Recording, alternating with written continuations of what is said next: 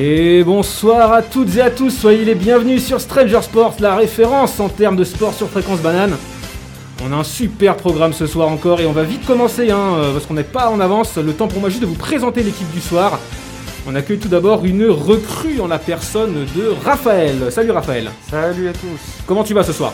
Bah écoute, ça va très bien, très content pour cette première émission avec vous. Eh, super, on est tous aussi contents. Donc, euh, petites infos euh, sur, euh, sur RAF, qui est banane verte hein, dans la volée, la formation euh, 2020-2021, avec moi-même en tant que formateur d'ailleurs, c'est pour tout vous dire. Et t'es pas un novice, ni dans le podcast, ni dans le domaine du sport, puisque t'es quand même co-responsable du groupe de supporters OM Nation Genève, je me trompe? Oui, c'est tout à fait ça. Et on a monté une petite émission sur, sur YouTube. Si les gens ont envie d'aller la voir, c'est, on, on parle de l'actu euh, de l'Olympique de Marseille. Et puis euh, on a souvent des invités à qui on pose des questions sur le foot et puis sur euh, leur personne. Super, voilà. Donc tous les jeunes voix de Genève ou d'ailleurs, vous pouvez aller, euh, aller voir ça ou même aller checker le, le compte Instagram. Il y a plein de super vidéos, de bons, de bons débriefs, de bons interviews aussi. Allez voir ça. Le reste de l'équipe, vous les connaissez plus ou moins si vous êtes fidèle à l'émission. Euh, Elle n'est plus la seule fan de l'OM au studio et elle s'en réjouit. Léa est avec nous ce soir. Salut l'équipe, Comment tu vas ça va super, écoutez. Super, on se réjouit de, de voir ce que tu nous proposes ce soir. Et enfin, il est le chroniqueur préféré des Suisses et surtout des Suissesses, selon un récent sondage. Hugo est fidèle au poste. Salut, salut. Ça va mon pote Ça va comme toujours. Tranquille Tranquille. On a un beau, on a un beau programme ce soir, on le disait. Euh, je consulte le conducteur de l'émission. On va commencer évidemment par une petite actualité. On est en direct, ça fait plaisir, donc on va pouvoir euh, parler de ça plus en profondeur. Euh, on parlera ensuite avec toi, Raph, euh, du Covid et puis de la santé des footballeurs, c'est juste Oui, tout à fait. Et puis comment ça impacte euh, les préparations physiques et puis les blessures des joueurs. Super. Ensuite, on enchaîne avec C'est arrivé loin de chez vous, mais pas si loin que ça, puisqu'on va. euh, où est-ce qu'on va, Léa? On va dans le sud de la France. Le sud de la Plus France. particulièrement avec la course camarguaise. Super, on a hâte d'entendre ça. Et enfin, c'est Extrême, la chronique des sports, des sportifs les plus dingues, les plus extrêmes, avec Hugo, qui nous parlera de, de course, hein, si je ne m'abuse. Et évidemment, euh, vous commencez à, à vous y habituer. Le Stranger Quiz reviendra euh, en fin d'émission, avec euh, pour nous l'occasion de. de- enfin, pour vous surtout, chers chroniqueurs, l'occasion de s'affronter. Donc vous serez trois en course cette fois. Euh, donc voilà, et bah écoutez, ce que je vous propose, c'est qu'on euh, commence euh, sans plus attendre avec l'actualité. Voilà le petit, le petit tapis adéquat. Le petit tapis. On a, on a changé de tapis, hein. peut-être que vous reconnaîtrez une nouvelle, une nouvelle ambiance sonore, puisque c'est c'est quelque chose de nouveau qu'on vous propose aujourd'hui. Donc voilà. Alors, pour ce qui est de, de l'actualité, eh ben écoutez, je vais tout de suite euh, vous, vous dire ce qui se passe en ce moment même, voire ce soir, puisqu'on a euh, du football international, du football de nation. Alors pour certains, c'est un petit peu euh, une semaine d'ennui. Je ne sais pas ce que- quel est votre avis là-dessus, de- quand on voit le football de club s'éloigner le temps d'une semaine, deux semaines. Mais en tout cas, il y a un gros match hein, ce soir, hein, puisque la Belgique reçoit la Nati, la Suisse. Et oui, bon gros match, mais match amical. Ouais, match amical, mais ça fait quand même bien de. C'est quand même la numéro 1 toujours, hein, je crois, au classement FIFA. hein, le- Exact. La, la Belgique, donc euh, gros défi pour, euh, pour les Suisses. Et euh, est-ce que c'est peut-être pas le bon moment d'affronter le d'affronter la, la Belgique? Alors, en tout cas, c'est un bon test pour le prochain match euh, que la Suisse jouera, qui sera contre l'Espagne. Et cette fois, ce sera en Ligue des Nations. Et il y a une place euh, en Ligue A de Ligue des Nations à sauver. Donc là, il y aura dé- déjà plus d'enjeux à ce moment-là.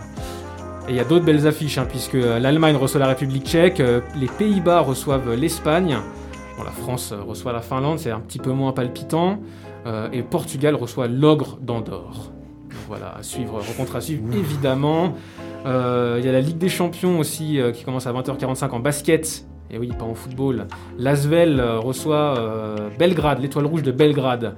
Voilà pour les principaux matchs. Et euh, vous l'avez sans doute remarqué, mais Antoine, notre cher chroniqueur sport mécanique, euh, n'est pas là euh, aujourd'hui. Du coup, ce qu'on fait, c'est qu'il m'a envoyé en fait un petit peu quelques, quelques petites infos comme ça à vous, à vous donner sur le monde de la F1. Et vous voyez comme quoi il fait vraiment son travail de chroniqueur à fond. Alors voici un petit peu les faits qu'il voulait nous partager aujourd'hui. Alors déjà Mercedes titré pour la septième fois en championnat constructeur en Formule 1. Gros, grosse, grosse performance euh, de la part de l'écurie. Euh, évidemment c'est un record hein, de faire cette fois euh, ça cette fois d'affilée. La nouvelle saison 2021 se profile, on en parlait hors antenne avec, Léa, il y a de- des courses qui ont été annoncées, certaines écuries choisissent le statu quo comme Alfa Romeo et Williams avec le même line-up. C'est pas le cas de la team As qui se sépare de ses deux pilotes, notamment le français Romain Grosjean, hein, il sera plus là pour, pour nous, nous amuser quand il fait ses quelques petits crashs. Je connais euh, certains comptes Twitter euh, qui aiment bien s'en amuser euh, tous les week-ends, donc euh, il se retrouve orphelin. Euh, troisième information, Honda quittant la compétition, Red Bull se retrouve sans moteur. Ah, c'est quand même pas pratique quand on est quand on fait de la F1. Du coup, il y a plusieurs solutions pour eux. C'est avoir un moteur Ferrari, c'est mort. Mo- Mer- Mercedes, c'est mort aussi puisque c'est des concurrents, ils voudront pas aider Red Bull. Il y a euh, une possibilité qui, est- qui reste le moteur Renault. C'est possible, mais apparemment, il y aurait des mauvaises relations entre Cyril Abiteboul et euh, Horner, qui sont les, euh, team, managers de, des deux écuries. Euh, la dernière solution, ce serait de développer leur propre moteur sur base d'Honda. Donc ce serait possible, mais c'est cher. Et en plus, il faut l'approbation, ça je ne savais pas, l'approbation des autres teams pour développer son propre moteur. Voilà, donc euh, pour obtenir cette approbation, euh, eh ben Red Bull fait pression sur la FIA pour quitter la Formule 1. Et comme quand on sait le mastodonte qui est Red Bull et la lumière qu'ils apportent à la Formule 1, eh ben on, on pourrait se dire que ce coup de pression pourrait marcher. Voilà un petit peu pour, pour euh, les informations que je voulais vous partager comme ça euh, à la volée. Maintenant, on va rentrer dans un petit débat si vous le voulez bien. On va parler un peu euh, politique, euh, un peu vie publique. Et oui, à Stranger Sports, euh, ça peut arriver. Vous avez sans doute suivi les élections américaines de ces derniers jours. Bien sûr. Évidemment. Évidemment. Voilà, donc sans épiloguer sur les résultats, euh, la question que je vais vous poser aujourd'hui, c'est la place des sportifs dans la vie politique. Est-ce qu'ils doivent s'exprimer? Qu'est-ce qu'on doit attendre d'eux au niveau de leur engagement, de leur déclaration, de leur position Euh, C'est quoi votre avis là, comme ça, de un, premier avis, sans Hugo? Écoute, je pense que personne peut vraiment être neutre et complètement lisse. Chacun a un avis, donc les sportifs aussi. Après, est-ce qu'il faut l'exprimer euh, sur les réseaux sociaux, etc. Euh, je sais pas. Je pense qu'on on peut s'exprimer jusqu'à un certain point. Faut que ça reste euh, politiquement correct, par exemple. Mais euh, ouais, je pense que les, les sportifs peuvent, par exemple, euh, se féliciter euh, de la victoire de Joe Biden ou ce genre de choses. Ok, ça pour toi c'est ok. Ouais, D'accord, parce qu'on a vu, voilà, c'est surtout de ça qu'on parle, hein, c'est les, sur les sportifs américains, les basketteurs, je pense à LeBron James par exemple, d'autres basketteurs, des footballeurs qui ont été... ils se sont pas contentés de saluer la victoire de, de Joe Biden, hein, ils ont, certains ont été militants même, hein, Ouais. euh, ils se sont exprimés un peu plus en profondeur. Euh, Toi ton avis là-dessus Léa? Bah pour moi, ils peuvent s'exprimer. Après, euh, ils sont au courant qu'ils ont une grande influence. Donc, il faut qu'ils restent quand même un peu modérés parce qu'ils savent qu'ils ont. Pour certains, ce sont des, ex- ce sont des exemples. Donc, il faut avoir une certaine. Ouais, il faut rester limité, je pense, quand même. Ok, Raph? Euh, bah, moi, j'ai envie de prendre comme exemple euh, Megan Rapinoe, Ah bah Ah justement ouais. j'allais y Qui, euh, venir, qui euh, voilà, c'était dans elle, mes notes. milite depuis des années euh, contre Trump. Euh, c'est un peu un extrême, mais je pense qu'ils ils savent que chacun a une image et ils sont très influents, surtout aux États-Unis où le sport est vraiment quelque chose de très important. Donc ils, ils donnent leur avis et je pense que c'est euh, ce qui peut faire changer des fois euh, les résultats d'une élection. Ok, donc, euh, mais toi pour toi c'est vraiment la place des sportifs, euh, ça, comme n'importe quel citoyen au final. Je pense qu'ils profitent quand même de leur image pour euh, faire véhiculer euh, des, des messages qui des fois ne sont pas bien entendus dans les populations. Ouais. Et voilà, j'ai envie bah, encore de Megan Rapinoe qui disait, en parlant plus général, de, par exemple de Messi et Ronaldo, qui avec une telle image devraient mener plus de combats. D'accord, mais là on arrive du coup pour, à un point où là moi je trouve que Megan Rapinoe va peut-être un peu trop loin. C'est que c'est un droit d'utiliser sa notoriété pour euh, augmenter la visibilité de certaines choses, de, de ses idées, comme peut le faire n'importe quel citoyen. C'en est une autre d'avoir le devoir de le faire. ouais, je suis totalement d'accord Ah avec oui, toi. c'est si, si l'envie. euh, Si, Messi et. Ronaldo ils veulent la jouer discret, Ouais, c'est aussi leur droit. Mhm. Être célèbre, euh, tu gardes le droit à une vie privée, au- autant que faire se peut. Bah, c'est pour ça qu'elle s'est fait un peu, euh, elle s'est fait un peu lyncher sur euh, Twitter, euh, Instagram, tout ça. Ouais. Euh, tout le monde l'a un peu reprise de volée en disant, Ouais. Oui, mais bon. Peut-être que Ronaldo aussi, il, fait, il, porte, il véhicule pas beaucoup de messages à l'antenne, mais il fait beaucoup de choses à côté. C'est vrai. Donc c'est pas parce qu'on dit quelque chose que. Mais il, s'engage pas quelque beaucoup chose par le fait les pas. actes. ouais. Mm, ouais, voilà. Ah ouais, ok, très très bien. C'est intéressant. Il y avait aussi l'exemple de Marcus Rashford qui est euh, très actif, lui plutôt Mm. dans le- dans l'humanitaire. On l'a vu beaucoup pendant la crise euh, du Covid-19 là, à récolter euh, des fonds, à envoyer de la nourriture à ceux qu'on avait besoin. Donc voilà, c'est une autre euh, une autre façon de s'engager, peut-être un peu plus consensuelle. On, ne peut pas vraiment critiquer ce, ce genre d'engagement. hein. Non, c'est sûr. Voilà. Quelque chose de plus polémique maintenant. Euh, je sais pas si vous avez entendu les prises de position de Habib Nurmagomedov. Euh, ça, a fait suite en fait à au bad buzz, en tout cas euh, à la crise entre Macron et euh, les pays du Proche et du Moyen-Orient. Après l'attentat contre Samuel Paty récemment, certains pays du Moyen-Orient ont intenté un procès d'islamophobie à, Emmanuel Macron, suite aux mesures qu'il a prises, que le gouvernement français a pris. Et on avait donc ce, vous connaissez Rabib Nurmagomedov, champion de MMA, voilà, euh, qui est ouvertement musulman et qui euh, a, pris des- a eu des positions assez quand même tranchées à l'encontre de la personne d'Emmanuel Macron. Est-ce que là, l'influence, elle, elle doit pas être, euh, être mesurée? On doit, on doit quand même se rendre compte de la portée de ses paroles et de ses actes. Non, vous pensez pas? Je pense que là, c'est un thème euh, Ouais, là, c'est un extrêmement sujet, délicat. hein, ouais. c'est- Tout ce qui est religion, culture. Non, mais moi, je veux je veux pas te parler de, euh, de, euh, de, de quelconque question de religion, mais là, Non, non, mais je On dis c'est des même- thématiques très très sensibles Voilà, et est-ce le que- fait d'en parler, ça fait réagir forcément. Est-ce que justement euh, les sportifs doivent, euh, sur les sujets très sensibles comme ça, y aller avec autant de, autant de, je dirais, de virulence? Peut-être qu'ils devraient se montrer un peu plus mesurés parce que ça peut avoir sur ces sujets-là des conséquences graves. Peut-être, ouais. Donc il y a peut-être un juste milieu entre Marcus Rashford, Megan Rapinoe, Ra- Rabib Nurmagomedov à trouver? Je pense, ouais. Je pense qu'il y a des sujets, comme tu as dit, qui sont beaucoup plus consensuels que d'autres. Euh, des choses qui sont difficilement euh, critiquables, comme euh, l'engagement pour euh, l'humanitaire ou le climat. Par contre, il y a d'autres sujets qui sont vraiment délicats, comme euh, celui qu'on vient d'aborder. Et peut-être que là, il- les, les sportifs devraient être un peu plus modérés sur leur prise de position. Ok, bah merci pour. euh, vous avez peut-être quelque chose à rajouter, euh, Léa, euh, Raph? Non, mais moi je suis plutôt d'accord avec Hugo. Faut qu'ils se limitent un minimum parce que, comme on a dit précédemment, ils ont une influence et euh, ça dépend les sujets auxquels on touche. euh, Ça peut vite devenir euh, des cas critiques par la suite. Ouais. on, on en revient au vieil adage d'un grand pouvoir implique de grandes responsabilités. Tout à fait. ouais. Finalement, on peut trouver voilà, de- la morale de Spider-Man, euh, elle est partout. Elle est partout. Bah, merci en tout cas pour, euh, pour cet échange bien sympathique. Euh, on peut revenir euh, une dernière fois sur, euh, sur les, les matchs qui sont en cours. Euh, en ce moment, on joue la 80e minute entre la Turquie et la Croatie. Et euh, il y a trois buts partout entre les, les deux nations, donc gros gros match. Ouais, Et avec 3 buts en 5 minutes. hein. trois buts en 5 minutes Ouais. euh, de... Ah, mais de, pas de la même équipe. Non, pas de la même équipe. Il y avait euh, 2-1 à la 53e et à la 58e, on se retrouve à 3-3. Eh oui, c'est vrai, avec les buts de Pazalic, Brekalo et euh, Cengiz Under pour, euh, pour la Turquie. Donc, comme quoi, euh, finalement, peut-être que le football de nation n'est pas si ennuyeux que ça. Et on suffit de le dire pour qu'il y ait 0-0 à la mi-temps entre le Danemark et la Suède. Ah ouais. Football scandinave, euh, un peu moins emballant que, euh, que, que le reste de l'Europe. Ça, ça promet pour France-Finlande ce soir. Euh, La France t'a pas emballé ces dernières semaines. Non, non, pas vraiment, pas vraiment. Mais bon, euh, pour l'instant, je vais dire que Deschamps garde un petit peu, entre guillemets, le totem d'immunité euh, de la deuxième étoile. Hein. Euh, On peut pas vraiment lui, lui enlever ça. Hein. Ouais. Ouais, surtout que c'est l'équipe B qui va jouer un peu ce soir. hein. Ouais, mais j'ai l'impression que c'est un schéma qui se répète euh, trêve international après trêve international. C'est-à-dire qu'on a l'équipe B euh, qui est censée cirer le banc, euh, qui va se mettre pour le match amical. Et ensuite, on retrouve les mêmes, euh, indépendamment de la performance qui est faite en match amical, on retrouvera les mêmes en match officiel euh, juste derrière. quoi. C'est peut-être un souci, en tout cas, c'est un reproche que beaucoup font à Deschamps euh, de, euh, d'avoir une, une méritocratie à géométrie variable.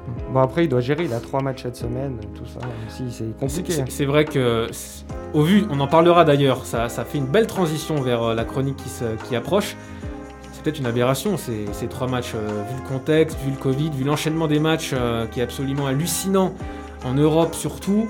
euh, les organismes commencent, commencent à être euh, mis à rude épreuve. Et euh, Raphaël, tu vas nous en parler euh, après la pause musicale, c'est bien ça? Ouais, tout à fait. Et puis avec une stat qui est juste monstrueuse pour le nombre potentiel de matchs que pourrait jouer Harry Kane s'il joue tous les matchs et qu'il va au bout de chaque compétition. Eh ben écoute, tu nous donneras cette stat pendant ta chronique. Voilà, petit teasing de fait. Euh, on va faire une première pause musicale. Elles seront un peu plus longues que d'habitude pour ceux qui nous écoutent euh, en direct, puisque conditions sanitaires obligent, on doit euh, adapter, faire des pauses musicales plus longues pour pouvoir aérer le studio. Voilà, on vous dit tout. hein, on vous dit tout. C'est pour ça qu'on va enchaîner Tame Impala, The Less I Know, The Better, et Can't Stop des Red Hot Chili Peppers. À tout de suite.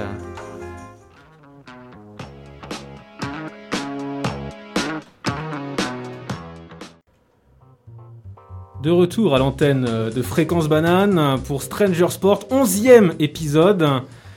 Ça commence à faire, hein, les gars. En tout cas, ce qui est bien, ce que j'aime bien, c'est que les, équipes ne se ressemblent pas, hein, un peu comme, euh, un peu comme les, équipes sportives finalement. Bref, je sais pas quoi dire pour, euh, pour cette métaphore. Et là, c'est la première, par contre, c'est pas la 11e, c'est la première de Raphaël qui est là pour nous parler donc euh, Covid-19 pour changer. Je t'en prie, Raphaël. Oui, donc euh, on se souvient tous, euh, pendant le premier confinement, on a tous, euh, au début, on s'est tous dit on va se reprendre en main, on va télécharger 25 applications de musculation. Deux semaines après, on était tous dans notre canapé, et puis finalement, bah, ces applications, on les touchait plus. Et là, on se redit, pendant le deuxième confinement, on va peut-être les retoucher un peu, et on sait comment ça va finir. Sauf que pour les sportifs, il y en a beaucoup pour, qui ça s'est passé comme ça. J'ai envie de prendre deux exemples, vraiment deux exemples bien contraires. Donc le premier, je vais vous le faire deviner. C'est un joueur qui a affolé les réseaux sociaux euh, par sa prise de masse musculaire. Si je vous dis milieu de terrain, allemand et Bayern de Munich. Je l'ai pas tout de suite. Alors, Je l'ai pas non plus. alors il s'agit de Leon Goretzka qui a littéralement enflammé les réseaux sociaux quand on a vu euh, la prise de masse musculaire Ah, mais oui, c'est vrai. Mais c'est un- c'est une remarque qu'on fait à beaucoup de joueurs du Bayern. Oui, voilà. Et en fait, bah, il y a une raison. C'est parce que le Bayern a un docteur, le docteur. euh, Alors attendez, je vais retrouver son nom.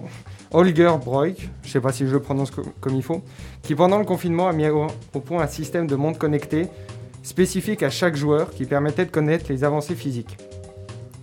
Donc ça, c'était pour l'exemple vraiment bon du euh, confinement. Le deuxième exemple, alors moi je le connais bien parce que c'est quelqu'un qui joue dans mon club, euh, milieu de terrain offensif, français, ça- avec des coupes de cheveux un peu Bah, aléatoires coup, ces derniers C'est temps. Dimitri Payet. Voilà. Dimitri Payet. Bon, lui, c'est pas la même remarque Voilà. qu'on a fait. hein. On Ah a- ouais, on a plus- joues. Hein. On l'a plus connu pendant le confinement pour nous mettre des photos euh, de ce qu'il mangeait sur Instagram que pour euh, nous montrer ses séances de sport. Et donc, donc ça, c'était deux exemples assez rigolos quand même de ce qu'il y a eu pendant le confinement et de montrer que bah, les joueurs n'ont pas tous réagi de la même manière. Par contre, ce qu'on voit, c'est que généralement dans le foot, la, la dimension physique est en train de prendre un véritable aspect euh, très important. On voit notamment au Bayern Munich que les joueurs euh, sont très forts physiquement et c'est ce qui fait la différence lors des matchs. Euh, on peut aussi penser à Leeds de Marcelo Bielsa, Marcelo Bielsa que je connais très bien, qui est passé par Marseille aussi, qui est très réputé pour euh, bosser énormément la technique. Mais ça, c'est pas dans toutes les équipes et on voit par exemple que les, bah, que les joueurs sont de plus en plus friables. Le nombre de, bless- de blessures augmente. J'ai une stat qui fait un peu mal euh, en, en Ligue 1. Est-ce que vous savez à peu près combien, de combien ont augmenté euh, le nombre de blessures? En pourcentage? En pourcentage, ouais, depuis le- la reprise de la Ligue 1. Oh, Je dirais peut-être euh, 50%. 60, ouais. Non, un peu moins, c'est c'est 30%, mais c'est les 30%. 30% pour les blessu- les blessures longues. Ah ouais. Ouais, quand Ah ouais. même. Et là, on- les dernières en date, on a qui? On a, on a Dante. Voilà, Dante qui, est- qui a reçu une, quand même une grosse blessure. Ouais. Et il y a aussi les fatigues musculaires qui sont de plus en plus présentes. Il n'y a pas qu'en France aussi, il y a aussi en, en Angleterre avec euh, la blessure, on se souvient de Virgil van Dijk. Alors là, c'est un choc, mais on peut se demander aussi si s'il n'avait pas eu une préparation un peu tronquée, est-ce que euh, bah, ce choc qu'il a eu avec Pickford, le gardien d'Everton, n'aurait pas permis d'avoir une blessure un peu moindre, juste un coup comme une béquille, plutôt Ah, qu'un peu, euh, voilà, une, il me semble que c'est une distorsion des ligaments croisés. Donc ça, c'est euh, jusqu'à avril facilement euh, d'indisponibilité. Et donc voilà, donc tout à l'heure, je vous avais parlé de la, de la stat qui tue un peu pour Harry Kane. Alors je vais vous demander, à votre avis, vous pensez qu'il va jouer combien de matchs cette saison, euh, compris match de championnat? Enfin, pardon, depuis le restart. Donc euh, pour les Anglais, c'est depuis euh, mai, mois il de me juin, ouais, juin. ouais. Euh, donc il a joué des matchs. Et là, en enchaînant la saison, Ah, si, ouais. imaginons qu'il va en finale de la Ligue Europa, qu'il gagne les coupes en ang- anglaise aussi, et qu'il va en- finale de l'Euro. Donc depuis le restart, ok, je dirais ouais, presque, une- je dirais 100 matchs. Allez, moi je dirais 110 matchs. Alors c'est quand même... Euh, Léa, une idée? Une centaine, je pense. Non, alors c'est quand même pas aussi énorme, mais enfin c'est déjà, excep- enfin, c'est déjà très grand. C'est 75 matchs. Ah ouais. Je suis Ouais, désolé, même. du coup on a loupé un peu ton effet, tu pensais qu'on allait dire moins. Ouais, mais c'est déjà, mais 75, il faut se rendre compte que c'est l'équivalent de deux saisons Ouais, c'est Euh, vrai. de c'est vrai. C'est vrai championnat c'est plein. Beaucoup, beaucoup, beaucoup. en une Ouais, saison. mais j'avais on avait déjà remarqué des joueurs qui avaient joué euh, une soixantaine de matchs en, en une saison, enfin Ouais. plutôt des équipes. Mm. Et là, je me disais, si en plus on compte le restart, ouais, c'est vrai qu'il Bah, se final, il y avait qu'une dizaine de matchs avec le restart. Euh, de Adil Rami ou de Mandanda- ou un autre joueur de l'OM lors de la finale, lors de la saison euh, 2015-2016 qui avait joué plus de 60 matchs. Et la saison d'après, bah, ça avait été compliqué. Et là, cette année, on a quelque chose qui est très compliqué. Hein, Le calendrier est juste surchargé. Euh, les championnats ont repris de manière décalée. La France a repris euh, assez tôt par rapport aux autres championnats. Ce qui fait que, par exemple, Paris et Lyon, qui ont fini euh, le Final 8 très tard, sont revenus sans aucune préparation en Ligue 1. Et tu peux le voir, Baptiste, euh, dans les matchs que vous faites, le physique, il est, euh, il est catastrophique. Ouais, c'est euh, ouais, vrai. La, Je ne peux qu'acquiescer. tu ne me vois pas derrière mes écrans, mais je ne peux qu'acquiescer. la préparation est très, a été énormément tronquée pour euh, toutes les équipes. Et du coup, ça, euh, il faut pas oublier pardon, qu'à la fin de l'année, enfin à la fin de la saison 2020-2021, il y a l'euro aussi. Ce qui rajoute une surcharge pour les joueurs. Ouais. Et donc là, on... alors pour euh, le public, c'est bien, il y a du spectacle. Mais pour les joueurs, c'est juste physiquement euh, très compliqué. Euh, voilà, il y avait aussi, euh, donc euh, voilà, je voulais ouvrir ce débat avec vous sur, euh, sur un truc qui est apparu euh, c'est après le restart, le restart c'est les cinq changements dans le foot. Est-ce que pour vous, par exemple, l'Angleterre a arrêté cette histoire des cinq changements et c'est l'un des championnats qui connaît le plus grand nombre de blessures depuis euh, le début de la saison? Alors que tous les autres championnats l'ont maintenu, même l'UEFA. Alors pour vous, est-ce qu'on doit garder ce, système de 5 changements pendant au moins une ou deux saisons, le temps que les effets du, de la préparation euh, s'estompent Moi, je suis euh, pour le Moi, fait qu'on maintienne je- au, au moins le temps qui, En tout euh, cas, que la situation saison, sera instable. Parce que là, il y a plusieurs pays qui reconfinent. Ouais. Il y a toujours des joueurs qui sont euh, régulièrement positifs, donc ils vrai. doivent stopper euh, leur activité physique, parce- soit parce qu'ils sont malades, soit parce que bah, ils sont un petit peu laxistes quand ils restent à la maison. Donc euh, forcément, c'est c'est obligatoire pour les, pour les équipes euh, de- d'avoir euh, la possibilité de faire cinq changements. Pour Ouais, moi, je- oui, il faut continuer. Je pense que ça peut être aussi. que bénéfique en vue de la situation actuelle. Et puis ça Ouais. ça ça- ça n'a aucun intérêt de- d'avoir des- la moitié des équipes qui sont blessées. Aussi. Bah, C'est ce qu'on voit par exemple avec euh, le Paris Saint-Germain qui Ah oui. compte plus d'une dizaine de blessés, dont deux ou trois qui vont ouais. aller euh, jusqu'à début de l'année prochaine. Bon, on peut quand même, pour le cas du PSG, on peut aussi se demander s'il n'y a pas un problème de travail, un problème dans le, dans le staff, dans la préparation physique aussi. hein. Oui, aussi, Euh, mais c'est aussi, il faut se dire que toutes les équipes sont confrontées à ce nouveau problème, Mm. avec des fois euh, des équipes qui n'ont pas pu jouer pendant 15 jours à cause du de confinement, de quarantaine. Mais du coup, il y a eu, j'avais envie aussi de parler de ça, c'était euh, donc euh, en Allemagne, en Bundesliga notamment, on joue à 18 équipes, qui permet de réduire un peu le nombre de matchs. Et en France, cette semaine, donc Vincent Labrune, qui est le nouveau président de, de la Ligue de la Ligue professionnelle, a dit qu'il fallait jouer euh, moins de matchs, donc passer de 20 à 18 équipes. Pour, euh, donc lui, c'est plutôt pour des, pour des aspects euh, d'attractivité de la Ligue 1, pour que, il a dit clairement que le niveau baissait, mais aussi ce qu'on peut voir pour les autres clubs, enfin les clubs euh, devraient suivre cette logique en se disant bah, il y aura sans doute donc moins de matchs, et donc ce sera plus facile pour nos joueurs physiquement de tenir une saison, parce que là ça devient éreintant. Et donc, on a vu dans l'after sur RMC, ils ont vraiment lancé un débat et euh, certains euh, chroniqueurs très, connus comme Jérôme Roten ou, euh, ou, euh, Daniel Riolo ont dit euh, voilà, il faut passer à 18 équipes parce que euh, physiquement, les joueurs ne tiennent plus. Ils sont plus. Ils n'arrivent plus à tenir. Surtout qu'avec les droits TV, on leur demande de jouer de plus en plus souvent.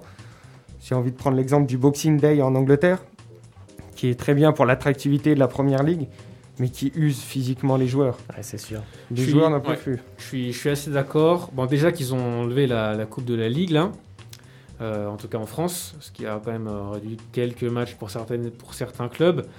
Mais euh, bon, pour ce qui est de- du physique des joueurs, oui, ça, ça aidera. Ça enlève 4 matchs, si je me trompe pas, si on passe à 18. Ouais, c'est ça, ça enlèvera 4 matchs. Ça enlève 4 matchs, ça fait quand même la différence euh, sur des, sur des semaines où on a deux, on a deux matchs par semaine. On n'en aura peut-être plus qu'un. Euh, mais par contre, je, je pense pas que ça aura un effet sur le niveau de la Ligue. hein. Ouais, honnêtement, moi je suis partagée euh, en ce qui concerne le niveau de la Il Ligue n'y a, 1. pas- Enfin, il y a pas que pas deux de clubs. ouais. N'y a pas que deux clubs qui tirent le niveau euh, de Ligue 1 vers le bas. hein. Bah ouais, c'est ça. Ah, Et puis pour moi, euh, tant que euh, on aura des équipes comme le Paris Saint-Germain qui sont euh, dirigées un peu par le Qatar, tout ça, on n'aura pas vraiment de la grande Ligue 1, selon moi, parce que les petites équipes, elles restent. Non, non, je suis pas d'accord Ah, parce que là, il y a bah. des clubs comme, euh, comme Rennes, comme Lille qui progressent beaucoup, qui sont. euh, Oui, Lille, ouais, très bon se, qui, exemple. se, qui se structurent de, de mieux en mieux et qui, qui, Mais qui- qui il y a- progressent vraiment. Pour moi, il n'y a plus réellement de suspense euh, pour le podium. euh, C'est pas très sur le compétitif. podium, ouais, exactement. Ouais, c'est pas très compétitif. Après, Ouais. Rennes est quand même une équipe qui a des fonds depuis des années, mais ne les met pas forcément en place. Et là, maintenant qu'ils ont un bon entraîneur, Ouais, ils ont fait les choses dans le bon ordre. ils ont mis du temps à cadrer les choses, mais maintenant c'est bien. En tout cas, je pense qu'on est tous d'accord pour dire que d'enlever deux clubs, ça va pas vraiment rehausser le, le niveau général de, Je du pense championnat. pas, non. c'est ça. Oui, alors ça, c'est les raisons euh, que Vincent Labrune a expliquées, mais il y a aussi Ouais. pour les droits TV. Ouais. Dit, euh, ce qui dit deux clubs en moins dit aussi plus de partage entre les autres équipes. Et euh, bon, après, il y a Ouais, enfin bon, si les, si Si les les droits TV sont, sont payés. Voilà, c'est- tout c'est à fait. c'est aussi ça. POC, Media Pro. Mm. Nos, nos compatriotes, enfin nos, ces personnes euh, qui... C'est c'est compliqué quand même euh, pour tout le monde, euh, je pense, cette situation. Mediapro essaye d'en profiter un peu, mais voilà.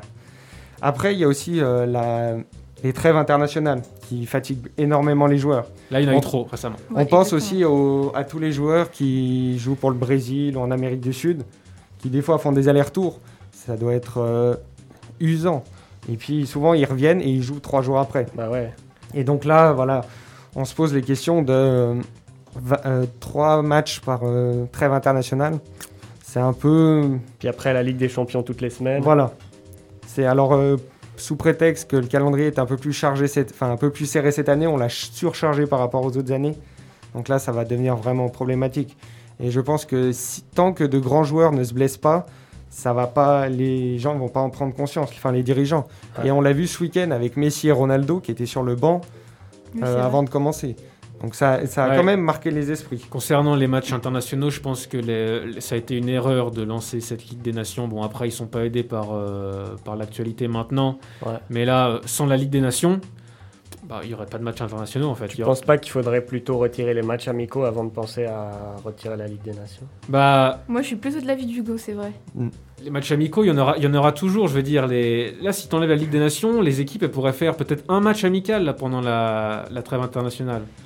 Ou Ouais, deux. Mais, mais après, Mais la ils en Ligue feraient des pas Nations- trois, parce que là, il y en a qui font deux matchs de Ligue des Nations et un match amical. Mm, Mais la Ligue des Nations permet aussi un peu de donner de l'intérêt aux trêves internationales. Oui, c'est c'est- Parce qu'on se souvient tous. euh, Vraiment Les matchs amicaux. Ouais, le match du dise, samedi soir entre la France euh, et puis euh, je sais pas qui ou la Suisse qui joue.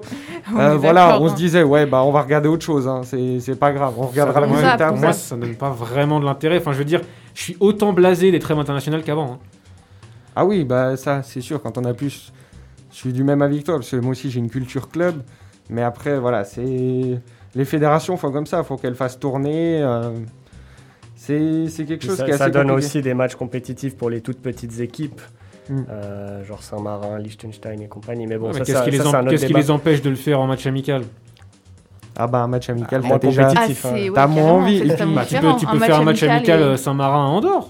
Match amical. Ouais, mais je suis pas sûr qu'ils soient très très euh, Ils motivés. sont beaucoup moins partants, je pense. ouais. hein.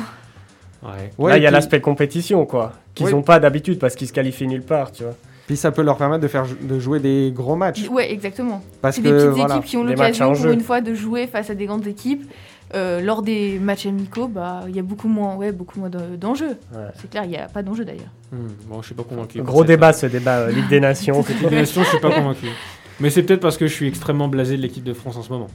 Bah, on voit ça, hein. Ah bah, l'équipe de France qui est pas au mieux non plus. hein. Il y a beaucoup de blessés bah, qui fait face à, à ce problème des blessures. Coman qui vient de se blesser aujourd'hui. Ouais, Oui. voilà. On en parlait tout à l'heure. il y a, ouais, il y a d'autres joueurs qui. Bah, il y a Mbappé, je comprends pas pourquoi Mbappé a été sélectionné. Il est censé être blessé, Mbappé. Et bah, c'est aussi un des problèmes euh, qui est assez récurrent entre les sélections et puis les clubs. Quel, quel- quel est l'intérêt là? C'est c'est vérifier sa blessure une deuxième fois? Bah, c'est euh, là, on peut se poser la question aussi. J'ai envie, je te montre, enfin, je t'explique. Il y a Bounassar, qui est euh, Oui, vu. latéral droit à- au Bayern de Munich, qui euh, était appelé en renfort en équipe de France, qui lui a accepté, mais le Bayern de Munich a dit non pour eux, puisqu'il avait une- un soupçon de blessure. Il avait une pointe à la cuisse, il me semble. Et bah, il n'y est pas allé. Alors que bah, Neymar et Mbappé, le club a dit euh, non, on les laisse pas aller en sélection, et on les retrouve les deux en sélection. Donc après, c'est aussi un autre débat sur la, euh. L'autorité. hein. ouais, l'autorité des clubs où euh, le PSG n'est pas vraiment respecté. Et puis, euh, on pourrait revenir euh, sur la sortie médiatique de Leonardo ce week-end, qu'il a eu sur la culture foot qui n'était pas extrêmement présente à Paris. Mais ça, c'est un autre débat. Ouais, ouais, ouais, c'est un autre débat. En tout Il y cas, aurait tellement de débats à faire. On a, ça a fait beaucoup de débat de cette deuxième vo- ce deuxième volet d'actualité finalement. On a eu double dose, euh, double dose d'actualité ce soir. Merci euh, Raphaël pour cette, euh, cette première chronique très réussie euh, de l'avis de tous ici, hein, euh, de l'avis de nos auditeurs, j'en suis sûr. Donc euh, voilà, tu es le, le bienvenu évidemment sur les prochains épisodes de, épisodes de Stranger Sports pour nous amener ta, ta connaissance euh, football qui, euh, pour le coup, Oui, c'est- le sport où tu, plus spécialisé, mais bon, il y a d'autres sports aussi. c'est Les- aussi intéressant aussi. Moi, avec Stranger Sport, n'est-ce pas Hugo, n'est-ce pas euh, Léa, on découvre, euh, on découvre des tas de choses. À qui le euh, dis-tu Exactement. à, à toi je, le dis- je- je le dis à toi. Je le dis à toi. Moi, je, bon, ouais, c'est vrai que j'étais plutôt spécialiste du foot à la base, mais avec Stranger Sports, qu'est-ce qu'on, qu'est-ce qu'on en apprend Et on va continuer à en apprendre euh, après euh, cette nouvelle euh, double pause musicale avec Léa qui nous emmènera dans le sud de la France pour parler de, de sport un petit peu particulier. Exactement. Voilà, bah, on, se, on se réjouit de ça À tout de et suite. on se dit à tout de suite. D'ici là, on vous laisse avec euh, Born to Live et Come and Go, les deux titres sélectionnés par euh, Raphaël. À tout de suite. My heart's beating inside my chest, Et on est de nouveau de retour sur le plateau de Fréquence Banane et plus précisément de Stranger Sports, votre émission sportive de la radio étudiante de l'Université de Genève. Euh, Et on enchaîne euh, avec... euh, Ah, avant Non, une info Le but. euh, Une info, une info évidemment, euh, priorité Une au info direct. premium. Info premium puisque vous êtes les premiers à, à le savoir, mais la Suisse a ouvert le score contre la Belgique. Raphaël, un but de... De Memedi à la 12e minute. Voilà, donc ça commence bien, on avait dit. Hein, euh, on avait dit que la Suisse était peut-être euh, le bon moment de, de jouer la Belgique, de se tester. Là, une Belgique qui n'est pas au mieux euh, ces derniers temps non plus. Donc euh, voilà, 1-0. On vous tiendra au courant de l'évolution euh, du score. Raphaël, tu, tu gardes un œil dessus? Ouais, ouais, t'inquiète pas. Ok, parfait. Du coup, on peut enchaîner avec euh, Léa. Et euh, sa chronique, c'est arrivé loin de chez vous, mais pas tant que ça. Pas tant que ça. Alors, ça se déroule plus particulièrement dans le sud de la France, et donc euh, dans les Bouches-du-Rhône, le Gard, l'Hérault et le Vaucluse. Je sais pas si vous connaissez, si vous en avez déjà entendu parler, mais du coup, je vais vous parler de la course camarguaise. Donc, qui est une discipline qui est reconnue comme un véritable sport dans les, dès euh, les années euh, 1970. Donc, je vais vous expliquer en gros comment se déroule la course. Donc, on a tout d'abord l'avant-course qui s'appelle l'abrivado. Je ne sais pas si vous avez déjà entendu ce terme. Et donc, il s'agit de l'arrivée des taureaux dans l'arène en provenance des prés. Et donc, ils sont toujours euh, accompagnés par les chevaux et les gardiens de la manade. Ensuite euh, arrive donc le moment de la course. Donc, on a l'entrée euh, dans l'arène des rasetteurs. Donc, ce sont les hommes qui sont habillés tout en blanc. Et donc ils arrivent en faisant un défilé et donc ils saluent la présidence. Ensuite, on a une première sonnerie qui retentit avec donc l'arrivée des taureaux dans l'arène.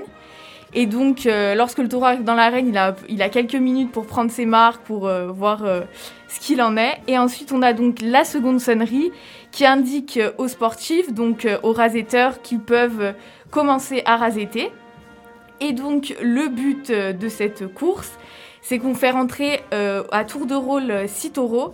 Ils restent dans l'arène euh, chacun 15 minutes et donc les rasetteurs, ils doivent, euh, grâce à leurs euh, crochets donc, qu'ils détiennent dans leurs mains, décrocher donc, des attributs Et ces attributs, en fait, ils sont primés et ils sont attachés sur les cornes de l'animal. Ils sont appelés donc des cocardes, des glands ou bien des ficelles. Mais il faut savoir donc que les rasetteurs, euh, ils sont pas seuls à- face au taureau parce qu'il y a également un homme qui est appelé le tourneur. Donc c'est un homme qui assiste le rasetteur et son rôle en fait c'est de fixer et de position- positionner le taureau avant qu'il charge pour que le rasetteur puisse euh, effectuer un beau rasé. Et donc euh, les attributs, comme je vous l'ai dit, qui sont, euh, installés sur les cornes de l'animal, en fait, ils rapportent des points ils permettent ensuite donc de déterminer le meilleur rasetteur de la saison. C'est un peu l'équivalent du ballon d'or au foot, si vous voulez. Le. Et Le donc, rasetteur euh, c'est ça. Et donc, en plus de ces points obtenus, ils sont rémunérés par des primes. Et en fait, ces primes, euh, elles, elles sont réenchéries de la part du public et des sponsors, parce que lors de la course, il y a un speaker qui annonce à chaque fois euh, 5 euros de plus, 2 euros de plus, voilà. Et donc, après la course, donc après les 6 taureaux qui ont défilé dans l'arène, les nombreux rasés, on a l'après-course qu'on appelle la bandido. Donc c'est euh, l'inverse euh, de la brivado, c'est-à-dire que les taureaux ils repartent de l'arène au pré et toujours euh, accompagnés des chevaux, tout ça. Et donc la course camarguaise, elle est organisée en trois grandes catégories. On a la ligue, donc ce sont les jeunes rasetteurs, la plupart du temps ce sont les stagiaires. Et donc ils affrontent les jeunes taureaux. Ensuite on a l'avenir, donc l'avenir de la course camarguaise euh, affronte les taureaux, euh, les taureaux de l'espoir, euh. Et ensuite, on a le top du top, si vous voulez, la Ligue 1. C'est les As avec les meilleurs rasetteurs qui affrontent évidemment les meilleurs taureaux. Et donc, la saison taurine se déroule donc souvent l'été, ça s'achève à l'automne avec la finale du Trophée des As qui couronne le meilleur euh, rasetteur de la saison. Et l'année dernière, il s'agissait du rasetteur Zico Catif. Et on élit également le meilleur euh, taureau de la saison. Il est appelé le Biudor. Et l'année dernière, il, s'agissait du taureau euh, nommé Landier de la manade Nicolin. Voilà. Que des noms très savoureux. C'est ça. Et donc, petite, je vais vous faire quelques informations un peu sur les taureaux. Donc, en fait, chaque taureau euh, qui rentre dans l'arène, il est marqué euh, sur son flanc d'un numéro. Et donc, pour information, par exemple, le, numé- le premier numéro euh, inscrit appartient en fait à son année de naissance et les deux autres chiffres correspondent au rang de naissance du taureau dans la manade. Donc, je sais pas si vous avez bien compris, mais par exemple, si le taureau s'écrit 635, ça veut dire qu'il il est né en 2016 et c'est le 35e taureau euh, de la manade euh, de l'année correspondante. Et ensuite, il arrive parfois que après que euh, le taureau ait fait ses 15 minutes de course, il ne souhaite pas rentrer au tauril. Et dans ce cas, chaque manade apporte euh, un taureau qu'on appelle le simbeo. Et donc, ce sont des taureaux qui portent une cloche et en fait qui ont pour rôle de guider les autres taureaux, donc euh, notamment dans les arènes lorsque le quart d'heure du taureau est fini, et comme je vous le disais qu'il ne veut pas euh, rentrer au tauril. Donc euh, aussi, il faut savoir que lorsque le taureau fait une bonne action derrière un rasetteur, c'est-à-dire lorsqu'il va cogner la barrière, lorsqu'il va suivre le rasetteur jusqu'au bout, on met alors un extrait de la célèbre œuvre Bizet intitulée Carmen, donc qui est très connue. Et donc, comme je pense que vous avez pu le remarquer tout au long de cette chronique, le taureau, c'est vraiment le roi de la Camargue. Et euh, c'est une vedette parce qu'il est vénéré vraiment au point d'être statufié euh, dans sa manade, euh, debout face à la mer, si vraiment c'était un très bon taureau. Si par exemple c'était le Blue d'Or, le meilleur taureau de l'année. Dans ce cas, si quand il décède, il est vraiment. c'est la vedette, quoi. Et donc, oui, les rasetteurs sont des sportifs de haut niveau. Euh, ils ont des entraînements quotidiens, ils ont une condition physique, il y a des écoles qui préparent à ça. Et donc, euh, tous les- euh, le taureau autant que les rasetteurs euh, sont jugés sur euh, chacune de leurs prestations. Voilà, je sais pas si vous connaissez un peu euh, la course camarguaise. Alors, pas du tout. Bah pas du tout, tu nous en apprends. Tu nous as fait euh, Ah bah ça me Découvrir fait tout ça. plaisir. Comme quoi, dans, Ça dans, fait dans cette arrivée loin de chez vous, bah, on... Bah pas très loin, pas, pas finalement pas Bah besoin d'aller très loin loin. pour avoir des, des choses, des choses intéressantes. Mais si vous avez l'occasion d'aller en voir, franchement, euh, Ouais, bah, c'est finalement un voyage euh, qui pourrait se profiler euh, peut-être à l'été prochain si jamais. Voyage on des a- types de. Stranger Sports. Je vous embarque avec Team- moi dans le sud. En team building. Allez. En team building, on va mettre en Si vous êtes application. partant, pas de soucis. on va se mettre dans l'arène et top à la vachette. Allez, c'est parti. Et puis excellent choix de musique, je trouve. C'est la Coupe au Santo, c'est ça Ah ouais. Ah oui, j'a- j'allais te demander ça. C'est une musique qui a un lien avec. euh, Alors oui, tout à fait. C'est Mm. l'hymne précisément- précisément d'Aigues Mortes et du coup bah il a reconnu euh, Raphaël. C'est cool. C'est un peu l'hymne provençal. Ouais, exactement. Ça fait plaisir. Et ben voilà, écoutez, euh, tout, est, tout est bien dans, dans ce bas monde, tout va bien. Merci pour euh, cette euh, chronique, euh, Léa. Mais avec plaisir. Toujours euh, les plumes également affûtées, comme les celles d'Hugo, qui est le prochain sur la liste. euh, la prochaine chronique. demandait ce qui lui arrivait. Hein. La prochaine chronique, c'est celle d'Hugo. Et je, Yes, je vous- je dois vous avouer, chers auditeurs, que j'en ai eu un petit avant-goût. effectivement. Et euh. Tu, tu peux confirmer que c'est du lourd. Je peux confirmer que c'est du lourd, qu'on va, euh, qu'on va vraiment euh, en apprendre beaucoup, qu'on va être ému un petit peu. Moi, j'ai été ému. Un petit peu, ouais. Je sais pas si toi, t'as as eu ce, ce sentiment-là. En tout cas, j'ai hâte de cette chronique extrême, les cours de l'extrême de la part d'Hugo. Dernière chronique avant le Stranger Quiz. On est encore en direct après ça, après cette double pause musicale. Ce sera l'avant-dernière et ce- c'est les deux musiques du choix de, euh, de Léa qui sont, voilà, ça bouge, hein, très, très sportif. On a d'abord euh, Macklemore, Glorious, et ensuite euh, The Eye of the Tiger, évidemment. Quelle musique euh, évoque plus le sport que, que celle-ci, c'est pour ça que je l'ai mise, je l'ai mise en deuxième. Du coup, euh, on se quitte avec euh, ces deux musiques-là, enfin on se quitte. On se dit à tout à l'heure plutôt. Allez, à tout de suite.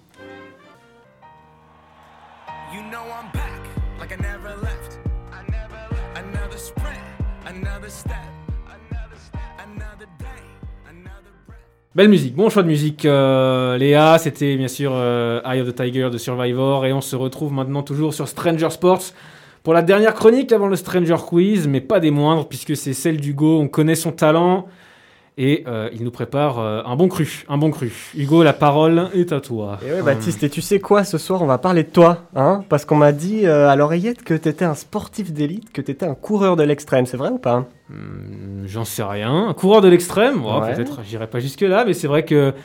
C'est vrai que j'aime bien courir un petit peu, voilà, sur des distances euh, pas dégueu. Et les autres, euh, est-ce que vous, ça vous arrive d'aller courir? Un petit peu de temps en temps, mais voilà. Et toi, Léa? En général, pas trop, mais en période de confinement, ouais. Parce Ouais, que je pense que là, on s'est tous mis. euh, Ouais, tu m'as dit qu'elle allait courir un peu en montagne ou marcher. Oui, euh, oui, ouais, plutôt marcher. Plutôt marcher. Ok. Bon, bah, comme vous l'avez entendu, chers auditeurs, on est déjà avec des sportifs de très très haut niveau ce soir sur ce plateau. Euh, mais j'ai envie de vous parler de ceux qui repoussent les limites, qui courent toujours plus vite, plus haut, plus loin. C'est le retour de la rubrique extrême. Euh, là, c'est vos baskets, c'est parti.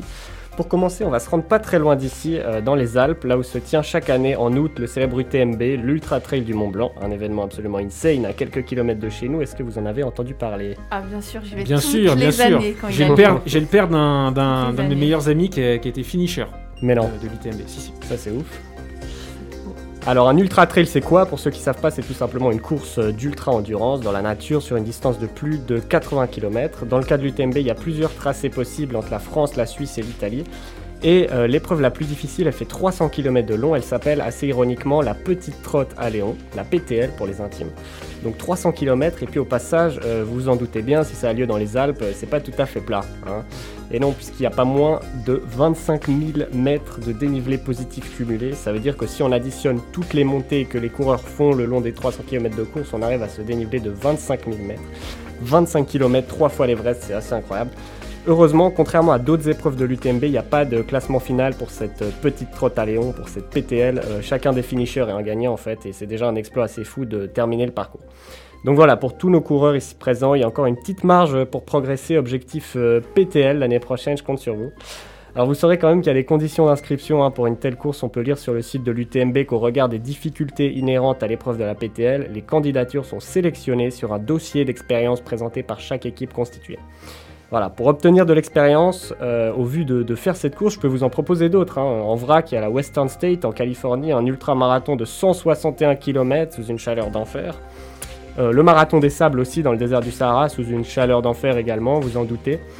Et puis, et puis une course euh, sur laquelle j'aimerais m'attarder un peu plus, l'ultra-marathon de Barclay. Ah, celle-là, celle-là. Avant ça, je, je, je croyais qu'on avait parlé dans un Stranger Quiz de la 555 qui est, la, qui est réputée pour être la course la plus longue du Oui. monde. Alors, il y en a, il y en a beaucoup, beaucoup que je vais pas aborder ici, mais c'est sûr qu'il y a- Voilà. il y, a énormément de courses. euh, Mais dis-moi tout sur. euh, dis-moi tout. sur- Parle-moi de Laz et parle-moi de, de la Barclay. Alors. Barclay, euh, Baptiste, donc c'est une course que tu connais, les autres je sais pas si vous en avez déjà entendu parler. Ouais, un petit peu entendu parler. C'est aux États-Unis, c'est très difficile d'y participer, il y a seulement 40 coureurs par année sélectionnés par l'organisateur l'organisateur pardon de la manifestation. Euh, des coureurs qui doivent compléter 5 boucles d'environ 30 ou 40 km chacune en moins de 60 heures. Euh, dans l'histoire, seule une quinzaine de coureurs ont terminé les 5 boucles, soit moins de 2% sur les 800 athlètes qui ont tenté l'exercice. Euh, donc c'est une course a priori hardcore. On pourrait se demander pourquoi, ben, notamment parce que le parcours est très approximatif, que les systèmes GPS sont interdits et qu'il n'y a pas de stand de premier secours le long du parcours. Tout est fait en fait pour décourager les participants. En plus de ça, il y a des règles ultra bizarres. Par exemple, le top départ euh, de la course qui est donné au moment où l'organisateur de l'événement, un certain Laz, euh, s'allume une cigarette. Il y a beaucoup d'autres choses à dire sur ce Laz et sur euh, sa course de Barclay, mais nous n'en dirons pas trop pour cette fois, parce que Baptiste et moi, on est fascinés par ça depuis cet après-midi, donc on reviendra sûrement dans cette émission euh, sur la course de Barclay, euh, peut-être euh, sous la forme de questions dans le Stranger Quiz. Vraiment, je pense que ce sera au programme du prochain Stranger Quiz. Revenons au thème de cette chronique qui est les coureurs de l'extrême. On a parlé jusqu'à maintenant des courses de l'extrême, mais qui sont ceux qui sont prêts à se lancer dans ce genre d'expérience extrêmement éprouvante, autant physiquement que moralement En réalité, dans un article que j'ai lu, il y a un médecin qui s'exprimait là-dessus et qui disait un être humain est tout à fait capable de courir 150 km et même beaucoup plus. Donc c'est pas surhumain. Tout ce qui compte c'est l'entraînement. Ça peut être plus dangereux de courir 10 km sans entraînement que 150 km si on fait ça depuis 10 ans. Après, évidemment, ça veut pas dire que les corps de ces ultramarathoniens supportent tout. Il y a quelques blessures graves. Parfois, sur la ligne d'arrivée, on a des athlètes dans un état quasi pathologique qui arrivent complètement à bout de force. Et en général, sur le long terme, il y a certains de ces athlètes qui regrettent euh, leur carrière parce qu'ils ont des muscles ou des articulations qui sont complètement usés. Euh, ça vaut pour tous les sports, vous me direz, mais peut-être spécialement pour l'ultra trail et l'ultra marathon qui sont des disciplines extrêmement exigeantes physiquement et qui abîment vraiment le corps à long terme. Qu'est-ce qui pousse les gens à se lancer là-dedans? Alors j'ai vu une citation de Lisa Smith Batchen, une coureuse américaine qui a remporté le marathon des sables. Et euh, pour elle, ces courses ont du succès parce que les participants veulent se prouver qu'ils peuvent survivre, tout simplement. Et paradoxalement, c'est parfois quand on passe proche de la mort qu'on se sent vivant. Euh, comme en témoigne une autre citation de Xavier Thévenard, que vous connaissez peut-être, lui il est français. Mais Mhm, tout à mhm. fait. Et lui, euh, de l'année dernière. Voilà. Et lui, il nous dit, je cite, Je n'ai pas envie d'une vie fade à rester dans le canapé et attendre que les choses se passent. Chaque jour compte, j'ai envie de me sentir vivant et c'est pour ça euh, que je fais des projets euh, comme ça. Ça me fait vibrer, ça donne un sens à ma vie. C'est ouf, moi aussi. Alors voilà, pour certains, euh, pour Xavier et pour Baptiste, euh, le sens de la vie, c'est ça. Ouais, j'exagérais, hein, le type il va, il va loin quand même. Non, non, rigole. Puis surtout, on n'avait pas le même, euh, la même notion de- d'engagement et de vie palpitante. Non, c'est sûr. Mais pour lui, voilà, le, le sens de la vie, c'est ça, quitte à le regretter plus tard au niveau physique. Euh, il aura au moins profité au maximum de son corps. Un outil quand même formidable quand on est en bonne santé, c'est important de, de le rappeler. Et même si on ne l'utilise pas pour faire un marathon, euh, pour faire le Barclay, pour faire l'UTMB, chacun et chacune d'entre nous, on peut se servir de son corps pour faire du sport à son échelle et se sentir vivant. Et ça, c'est beau. Voilà, sur ce, je sais pas si vous voulez réagir. Moi, en tout cas, ça me passionne euh, ces exploits humains et c'était euh, un plaisir de faire cette chronique et de découvrir plein de choses. Ouais, c'était super intéressant. Puis c'est des exploits euh, humains, comme tu le dis, parce qu'ils sont autant physiques que mentaux. C'est ça. Il y a beaucoup de courses où vraiment c'est dans la tête que ça se joue. Je pense à la Barclay justement. C'est parce que en soi, physiquement, c'est extrêmement dur. On est d'accord, mais euh, c'est possible. Voilà, il, il faut il faut faire c'est 100 160 km, mais en, en 60 heures. Euh, c'est 60 heures pour faire 5 fois une boucle qui fait 30 km. Donc oui, je pense que si tu fais ton petit calcul, Ouais, parce que ouais, voilà, c'est à peu près 150 km. Ouais, à peu près ça. Et puis euh, ouais, Mais il y a du dénivelé et puis bah, Mais au, ça au monte, ça final, descend. parce que j- on a, j'ai regardé le, le documentaire, que, enfin le reportage que tu m'as envoyé, qui est sur Stade 2. D'ailleurs, je vous invite à toutes et tous à, à aller voir ce documentaire. Il est très très intéressant. Et euh, qu'est-ce que je voulais dire déjà? Oui, les mecs courent pas tout le temps, euh, mais c'est mentalement en fait que ça se joue beaucoup. Ouais. Et c'est ça qui me, qui m'impressionne chez, chez nombre de, de coureurs de l'extrême. Vous êtes d'accord euh, les autres? Ah oui, c'est c'est impressionnant. Enfin, moi, je, je veux réagir par rapport à l'UTMB parce que c'est vrai que dès que- qu'il a lieu, j'y vais, j'y vais. Enfin, je vais voir. Euh, ils arrivent, les mecs arrivent dans des états, ils passent la ligne d'arrivée dans des états, mais c'est impressionnant. Des fois, Ouais. tu, tu pleures, tu te dis mais c'est pas possible, mais comment ils font? Leurs jambes, enfin, ils sont.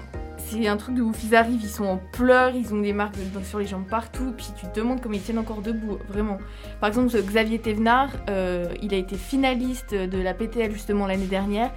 Il est arrivé avec le grand sourire et tout. Tu te dis, mais comment, après avoir autant, enfin, après avoir couru autant de temps, avoir traversé euh, la Suisse, l'Italie, la France, euh, en ayant couru euh, matin et soir, je sais pas, c'est. Ouais. Je pense que justement, je à un moment donné, tu dépasses ton seuil de, Ah to- oui. de tolérance, de douleur, et puis tu dis, ton corps te dit, whatever, Ah on- ouais. on verra plus tard. Ah, mais je les admire, hein, parce que On vraiment, verra plus tard. Va, au bout de ton truc et on aura mal ensuite. Ouais, Mais ça. c'est ça, c'est ça. Il y a un moment, ils sont plus à ça près, quoi. Ouais. Non, non, terminer, c'est admirable, je trouve. Raphaël, un petit mot Ouais, bah, je pense que dans ces épreuves-là, c'est le mental qui, fait, euh, qui te fait aller au bout de toi-même. Ça, on est, on est d'accord là-dessus au final. hein. Ouais. Ouais, parce que sinon, t'es jamais dans les capacités euh, de te repousser aussi loin. C'est pour ça, c'est un peu ce qui fait la beauté de ces, por- de, de- de ces sports extrêmes. Exact. Je voilà.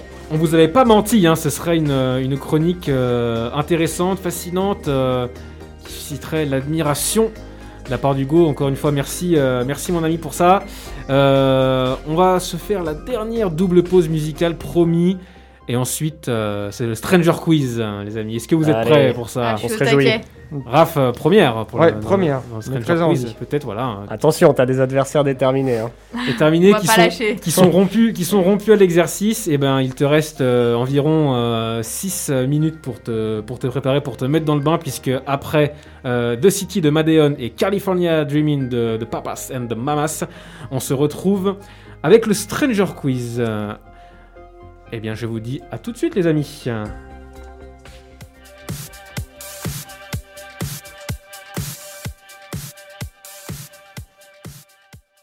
De retour pour euh, la dernière partie de Stranger Sports épisode 11.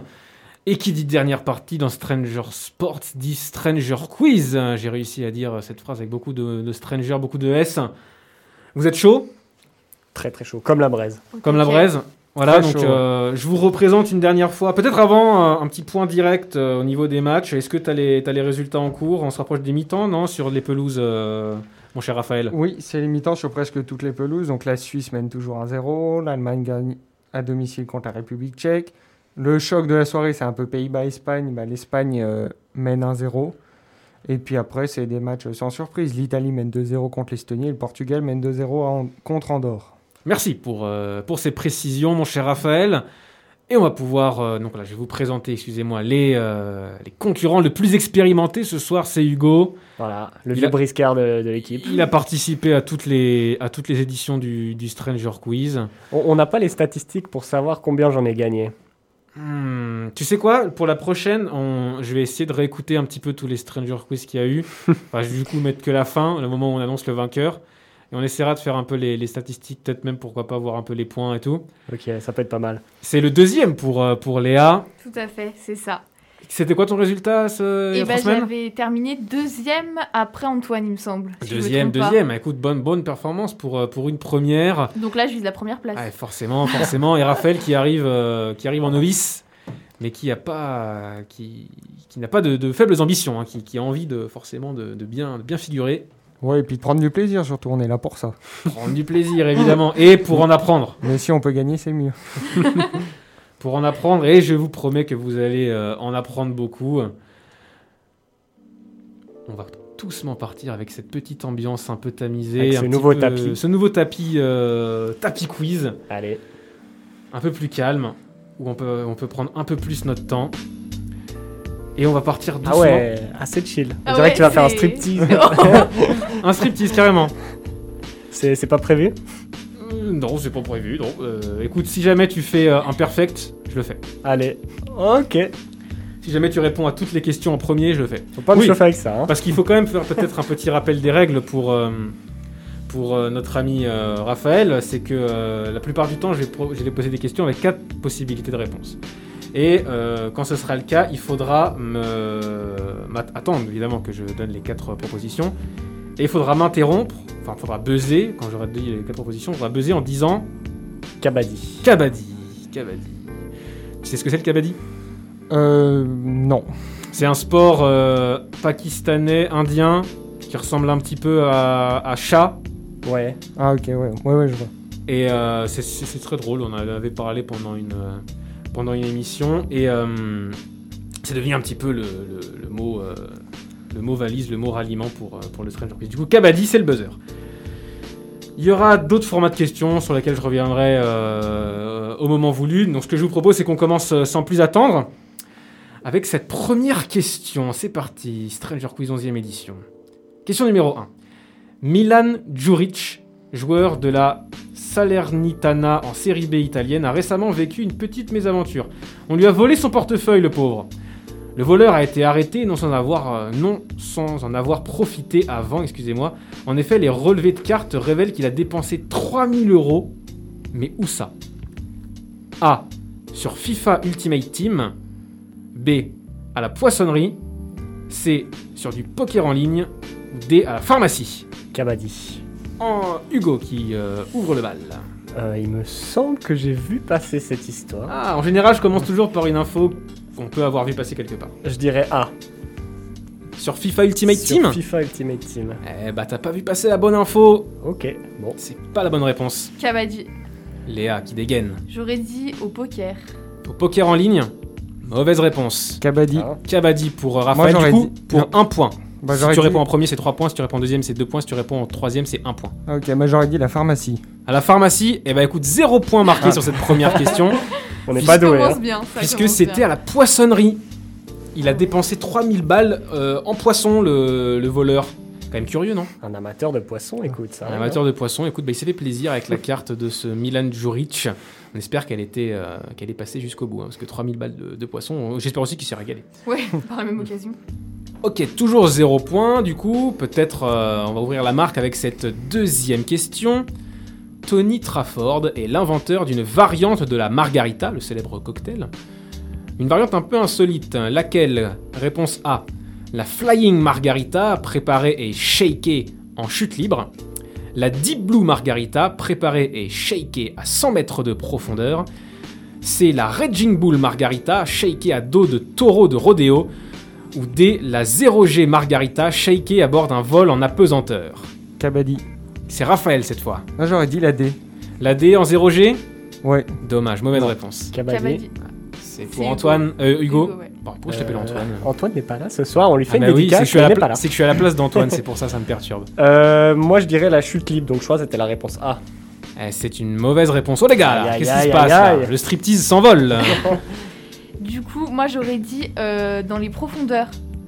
Non, C'est pas la B. C'est pas possible les gars, toujours 0 points. Échec. C'était la Raging Bull Margarita shakée à dos de taureau de rodéo. Eh ben, Pas mal, La recette 45 ml de tequila, 45 ml de Cointreau, 45 ml de jus de citron vert, un taureau enragé et yeehaw C'est parti, une vidéo existe, hein, c'est c'est assez fou. Tony nous dit qu'après ça, elle est bien secouée. Bah tu mal. Ah m'étonnes. bah j'y crois. Et elle peut être dégustée avec délectation, cette margarita. Faut quand même, euh, déjà sans, sans avoir de shaker à la main, faut y aller sur le dos du taureau. Là. La vidéo est assez impressionnante, je vous invite à, à aller la voir. En tout cas, ça vous permet pas de marquer euh, des points, donc euh, dommage. Mais est-ce que c'est les mêmes taureaux qu'en Camargue? Alors je Ah. crois que c'est plutôt des taureaux Non, américains, Ouais. euh, C'est pas les mêmes. hein. un peu dopés peut-être. euh. Un peu plus réactifs que les sudistes. Ouais, parce que j'avais. Mais finalement, ils ont une place aussi importante ces taureaux, puisque dans les compétitions de rodéo, en fait, euh, ça marche souvent par points. Parce que du coup, j'ai un peu creusé euh, autour. Ça marche souvent par points, et la moitié des points, c'est le taureau qui les rapporte. Voilà, ça marche en couple en fait, euh, le rider et puis le taureau. Et le taureau, en fonction de ses caractéristiques, euh, en fonction de sa difficulté présumée, il marque un certain nombre de points. Et voilà quoi. Du coup, euh, dans tous les cas, les taureaux ont une grande place. Intéressant, mais toujours pas de points pour vous. On arrive à la question 3 déjà. On est très mauvais ce Il y a toujours 0 points, mais bon, hein. on peut s'imposer la, sur la plus petite des marges avec, euh, avec 1-0. hein. Ça marche dans tous les sports, ça. Troisième question, en tout cas. C'est vraiment l'épisode de la maturité, j'ai envie de dire, puisqu'on va encore parler politique. Lequel de ces sportifs n'a jamais été élu ou ne s'est jamais présenté à une quelconque fonction publique? Réponse A, le golfeur Tiger Woods. Réponse B, le boxeur Manny Pacquiao. Réponse C, le tennisman Marat Safin. Ou D, le champion d'échecs Gary Kasparov. Ah, ça ne cabadit pas là. Kabaddi. Lequel n'a pas fait de carrière politique? Alors pour moi, ça va être au pif. Euh, Rappelle-moi, le B et le C, c'était qui Alors j'ai Tiger Woods, Manny Pacquiao, Marat Safin, Gary Kasparov. Euh, Manny Pacquiao. Manny Pacquiao, mauvaise réponse. Kabaddi, Oui, Raphaël je vais tenter Tiger Woods. Et c'est les premiers points de ce Stranger Quiz Bien joué Bien joué à toi. Deux points. Effectivement, Tiger Woods n'a pas euh, eu de carrière politique. Lui, il est plutôt dans, dans la restauration, dans l'ouverture de golf, hein, finalement là où on l'attend un peu plus. Puisque Manny Pacquiao a été sénateur aux Philippines. Marat Safin a été député de la région de Nijni Novgorod en Russie. Et euh, Gary Kasparov, euh, grand maître des échecs, a fondé son propre parti. Il a même été pendant un temps candidat à la présidence russe avant de se retirer. Donc quand même. Voilà, Tiger Woods, pas politique. Deux points pour euh, Raphaël, qui débloque son compteur dans le Stranger Quiz. Bravo à lui. Et il mène le jeu de deux points sur ses, sur ses opposants du, du soir. Je me permets deux minutes de prendre la parole pour euh, faire un petit point sur le direct. Il y a la Finlande qui a ouvert le score euh, face à la France. Ah, face à la France, bah, Ah tu oui, vois, on a bien fait de, Voilà. de rester ici et de pas regarder. Si jamais vous n'êtes à notre écoute, restez à notre écoute. euh, vous ne serez mieux, pas déçus par euh, le niveau de l'équipe de France. C'est beau ce qui se passe, putain. 30 minutes de La Suisse gagne et la 1-0. France perd. Voilà. Ah, mais nous, c'est un vrai match amical pour le coup. c'est même pas la Ligue des Nations. Ouais. En tout cas, euh, deux points pour euh, Raphaël. Et là, c'est sûr que deux points seront marqués, puisque la question est un juste prix. Et euh, il va falloir m'estimer. Attends, petite info. Euh, Petite il info me encore. semble qu'il y a un 2-0 pour la Finlande même. Ah. 2-0 pour la Finlande même. Alerte l'équipe, de, but de la Finlande. Mais incroyable, incroyable. L'équipe de France qui déjoue. But de Valaki- Valakari. Ok, très bien. Bah, 2-0 comme, euh, comme Raphaël. Et euh, là, c'est l'occasion d'égaliser ou de creuser l'écart, euh, chers amis, puisque le juste prix, si vous êtes le plus proche de la bonne réponse, vous marquez 2 points. Et là, voici la question. Donc, on part sur une question juste prix. Et on va continuer à parler d'échecs, puisque j'avais évoqué Gary Kasparov juste avant. Il faut me dire l'année où les règles modernes du jeu d'échecs ont été clairement établies. Donc, celles qu'on utilise encore aujourd'hui. Un guess pour euh, Raphaël qui mène le jeu Euh, je dirais 1963. Très bien. Hugo Allez, je vais tenter euh, plus récent. Je vais dire 1977. Bah, moi, j'aurais dit 1900. 1900 Bon, vous n'êtes pas très bon, vous êtes assez loin, mais c'est quand même euh, Léa qui va marquer les Ouais. points, puisque les règles modernes du jeu d'échecs ont été établies en 1650. Ah ouais, Ah ouais, on était loin, loin, Et Eh ouais, depuis là. 1650, les règles du jeu n'ont pas changé d'un ouais. iota.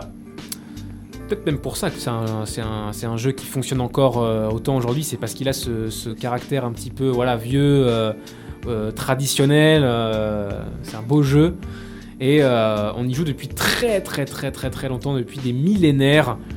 Mais on a établi vraiment les règles modernes en 1650. Donc deux points pour euh, Léa qui euh, revient sur Raphaël. Hugo toujours euh, en queue de peloton, mais on sait qu'il y a aussi des questions bonus qui pourront arriver, pourquoi pas bientôt. La remontada est possible. La remontada est possible, elle est possible dès maintenant, puisque tu pourras marquer deux points sur cette question, par exemple, Hugo, puisque ce sera la question pour un champion. Celle où je décris quelque chose et vous pouvez, vous pouvez m'in- m'interrompre à tout moment avec un cabadi, si jamais vous pensez savoir de qui ou de quoi je parle. Ok.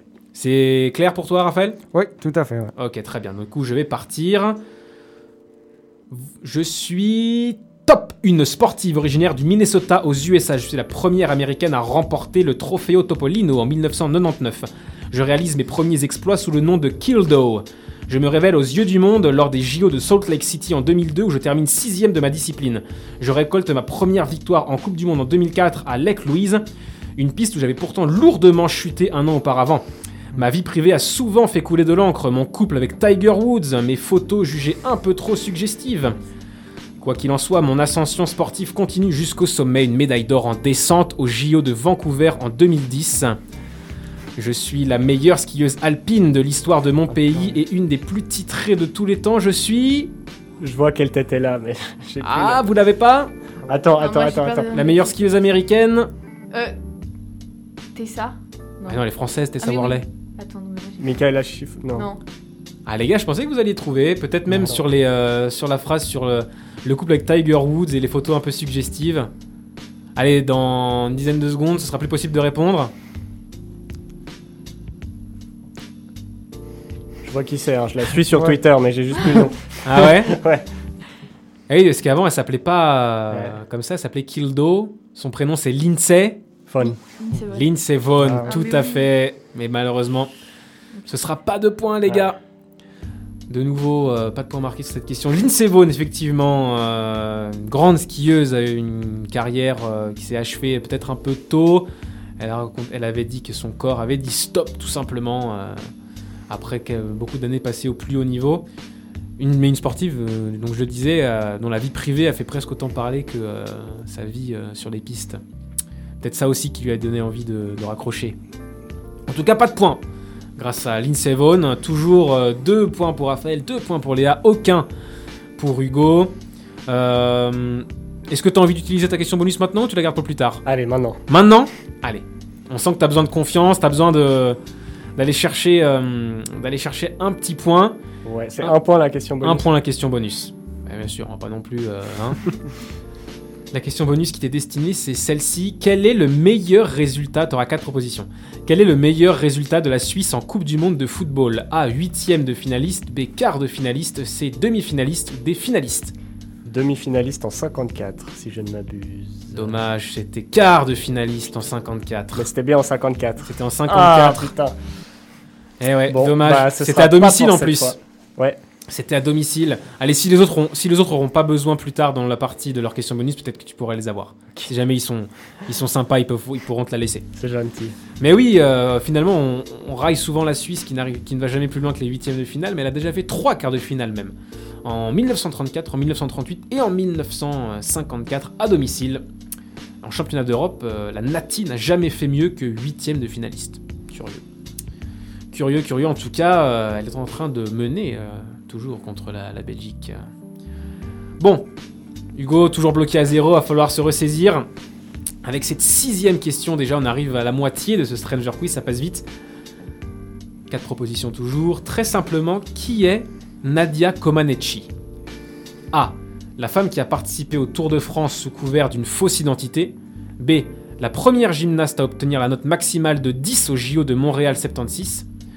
C. La première et la seule gymnaste à avoir obtenu la ma- note maximale de 10. Ou D. La plus jeune gymnaste à remporter l'or au classement général des Jeux Olympiques.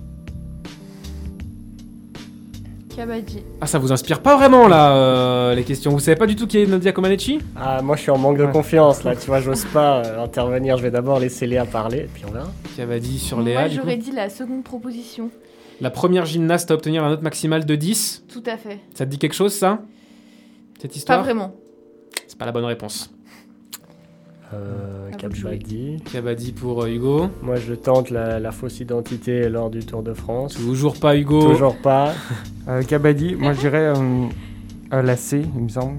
La première et la seule gymnaste à obtenir. Mais c'est pas possible, les gars. Vous Ah, c'est- zéro point. C'est un échec. La réponse c'est la D. Mais tu aurais pu trouver la bonne réponse, euh, Léa, puisque euh, c'est souvent une erreur qu'on fait de penser que Nadia Comaneci est la, première gymnaste à obtenir la note maximale de 10 au JO de Montréal 76. Mais c'est faux. Elle est connue pour ça. C'est même pour ça qu'elle est maintenant euh, très très célèbre, qu'elle était très très célèbre à l'époque. Mais non. À tort, puisque la tchécoslovaque Vera Saslavska l'avait déjà fait en 1967. Mais du coup, Nadia Comaneci est quand même la plus jeune gymnaste à remporter euh, l'or au classement général des JO. Et c'est un record qui d'ailleurs ne pourra pas être battu du tout, puisque maintenant il faut euh, avoir. euh, elle avait 14 ans à l'époque, il faut avoir euh, 16 ans pour s'inscrire aux JO en gymnastique. Ah ouais. Quoi qu'il en soit, pas de points, statu quo 2, 2 et 0 pour Hugo. Allez Hugo, on commence à y aller là. On met. euh, on, on y croit, on y croit là. C'est plus facile que la Barclay pourtant le, le Stranger Quiz. Ah, je suis pas sûr. T'es pas sûr Hmm, Ok. On verra. Et là, c'est une question que on avait introduit au dernier Stranger Quiz, qui avait un peu coupé court. C'est la question liste. Une question, une liste de bonnes réponses. Vous répondez chacun votre tour. Le premier qui se trompe répète ou n'a plus d'idée perd et tous les autres marquent un point. Trop bien ça. très gros morceau puisque ce sont les tournois en simple que Roger Federer a remporté au moins une fois dans sa carrière. Du coup, ça va être euh, celui qui est dernier qui va commencer. Hugo, Bah, tu me dis euh, soit le nom du tournoi s'il a un vrai nom, soit le- la ville. bah Wimbledon. Très bien. Alors je vais essayer de, de suivre euh, en, en les effaçant. Ok. Est-ce que tu peux juste répéter, s'il te plaît La Les tournois que euh, Ouais. Roger Federer a remporté en simple au moins une fois dans sa carrière. Roland Garros Oui, tout à fait. Euh, L'Open d'Australie. Tout à fait.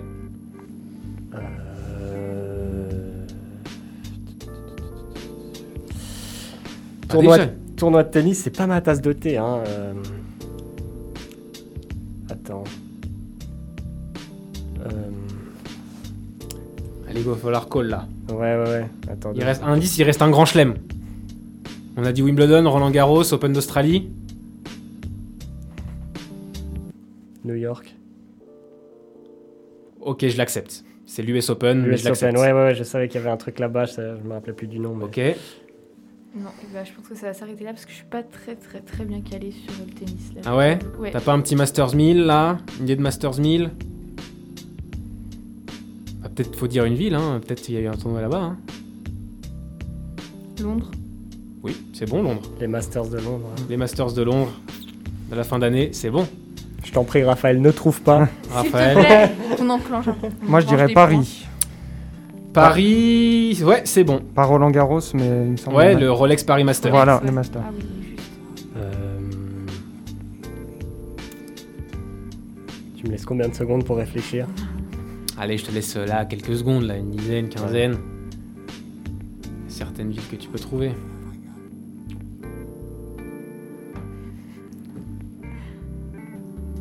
Putain. Euh, Est-ce qu'il y a eu par hasard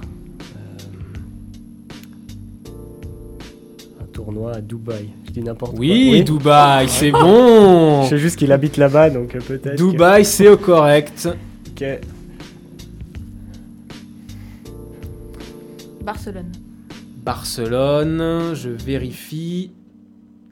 Non Il n'a jamais remporté Ah, de tournoi à Barcelone.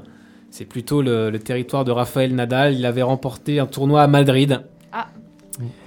Dommage. Mauvaise réponse. T'as donc. hésité entre euh, Barcelone et Madrid. Ouais, en plus, Eh ouais, il y avait Madrid. une chance sur deux. Euh, du coup, c'est un point pour euh, Raphaël qui reprend la tête avec 3 et un point pour Hugo qui débloque son compteur. Il va en rester beaucoup hein, parce que euh, il y, a quand même- il y en a quand même pas mal. hein. Il restait Milan, Sydney, Marseille, Munich, Halle, Gstaad, Bangkok, Doha, Bâle, Estoril, Stockholm, Brisbane, Istanbul, Stuttgart, Vienne, Rotterdam, Tokyo, Hambourg, Indian Wells, Toronto, Miami, Cincinnati, Madrid, Shanghai, Houston et encore Shanghai en Masters. Ah bah putain. Eh ouais. Il a remporté 33 tournois différents pour un total de 103 victoires. Incroyable, Incroyable. incroyable. En tout cas, ça fait marquer ses premiers points à Hugo et ça permet à Raphaël de prendre la tête et on va enchaîner, on va rester avec Roger Federer, notre héros. Dis-moi. Et si jamais la Belgique vient d'égaliser avec un but de Michi Batshuayi Aïe aïe aïe aïe aïe. Dommage pour la Oui, Suisse. Aïe aïe aïe aïe. Qui n'est plus en train de gagner. Non. Voilà, la France toujours en train de perdre, mais. Ça, on va abandonner le match, je pense. Ouais, ça. Allez, on reste, je l'ai dit, avec Roger, notre héros, avec ce juste prix. De nouveau, deux points mis en jeu pour l'un d'entre vous, forcément.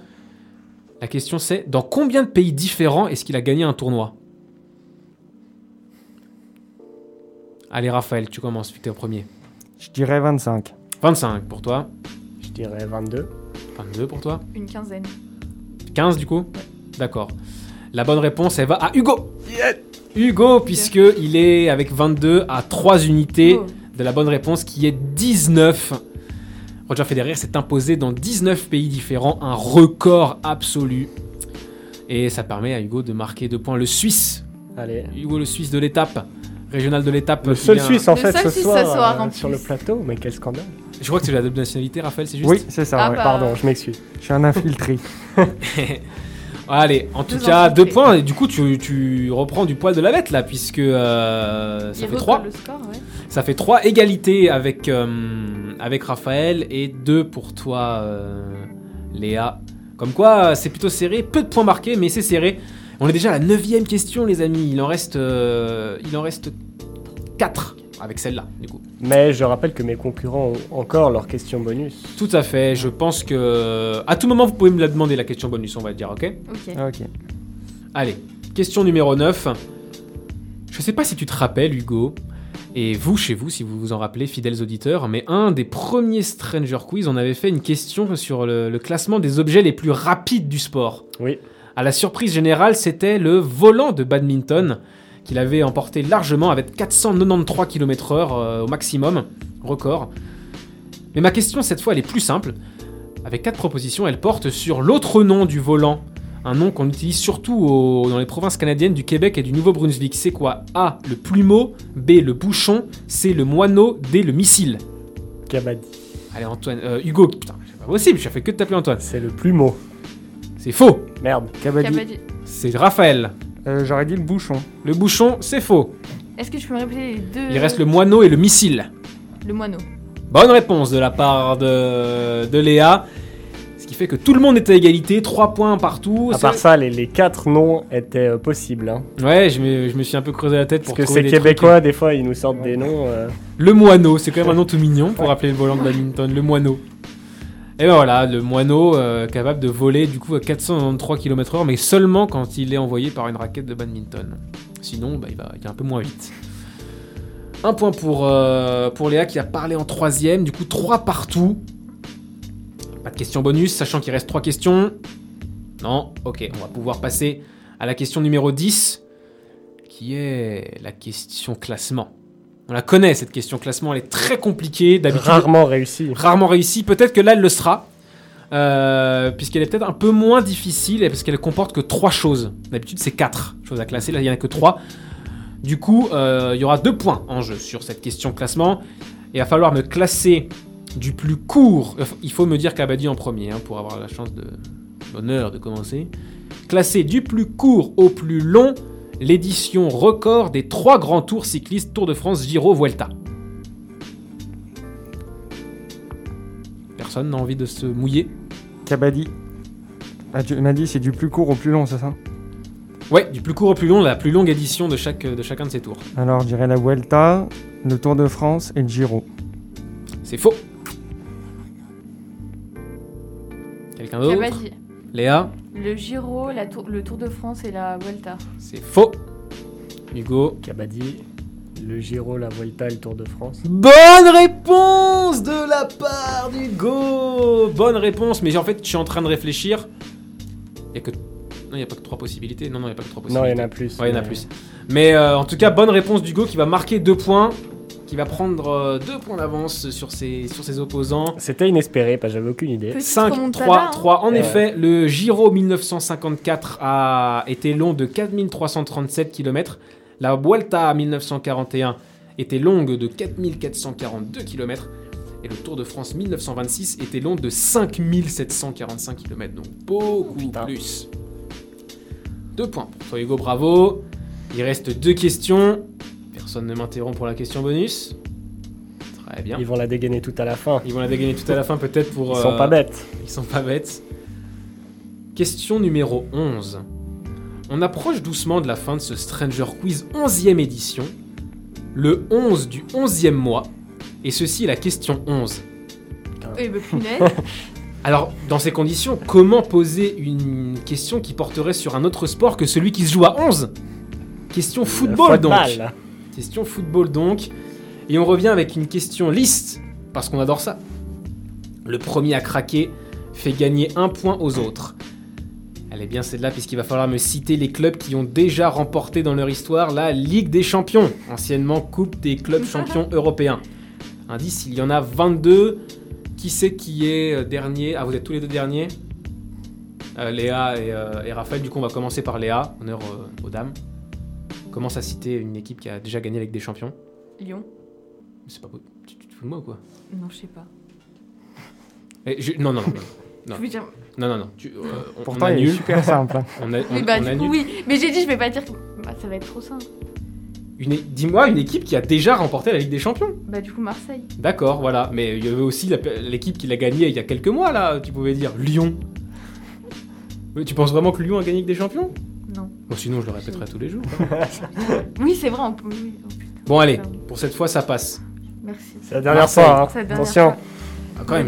Non, là, je refusais. Léa, à chaque fois, à chaque fois tu veux. En plus, Tu veux gâcher mes questions listes, j'ai l'impression. Ok, euh, Raphaël. Alors moi je vais dire Nottingham Forest. Nottingham Oh, bien Forest. vu celle-là. Je pense que tu aurais mieux fait de la garder pour plus tard. Ouais mais comme ça, j'avais envie de le placer. Ouais, pour montrer que tu le sais. Ouais. S'ils l'ont gagné en deux fois cas. en plus. Ils l'ont gagné deux fois consécutives même. Euh, donc Nottingham Forest ça a été dit, Marseille ça a été dit, Hugo. Bah, Bayern Munich. Le Bayern Munich, il a gagné il y a pas longtemps, tout à fait. Léa. Un grand club là qu'il a gagné. Un grand club européen. Curieux quand même. Euh... Tu disais que tu regardais un peu le foot. Tente. Non, non, non. Allez, il y, a- il y a des clubs sur lesquels tu peux pas te tromper. Bah non, elle Ouais. n'ose plus. Ah non, c'est terminé. Il y a des clubs sur lesquels tu peux pas te tromper. Allez, va falloir me donner une réponse là. Non, je laisse. euh, Ah ouais, mais c'est Les pas drôle. points, hein. Essaye. Essaye, dis un truc au pif. Manchester United. C'est bon, c'est une bonne réponse. Manchester United l'a remporté trois fois. Et donc le rival, Raphaël. Liverpool, Liverpool, bien joué. Qui l'a remporté combien de fois six fois. Bien joué. Barcelone. Barcelone, qui l'a remporté combien de fois Aucune idée. Cinq fois. Léa Une réponse dans 5 secondes. Au pif. Arsenal. Mauvaise réponse. Ah non. Arsenal n'a jamais remporté la, la Ligue des Champions. Ils sont allés déjà en finale. Ils ont perdu contre le FC Barcelone, justement. Bon, allez, ce sera quoi qu'il arrive, un point pour Hugo et un point pour Raphaël. Mais j'ai envie de continuer jusqu'au dernier. Et vous allez vous affronter en, en 1v1, Raphaël et Hugo. Et euh, Tu peux juste faire un petit point classement, s'il te plaît un petit point classement, tu as 6 points. Tu as 4 points, euh, Raphaël. Tu as 3 points, Léa. C'est OK? Et là, il y a un point bonus en jeu pour celui qui ira, qui sera le dernier. À la fin, il n'en restera qu'un. Raphaël, c'est à toi. Je vais dire l'Inter de Milan. L'Inter de Milan, bien joué. 2010. Ah ok, on continue euh, les deux. On continue. Ouais, ouais.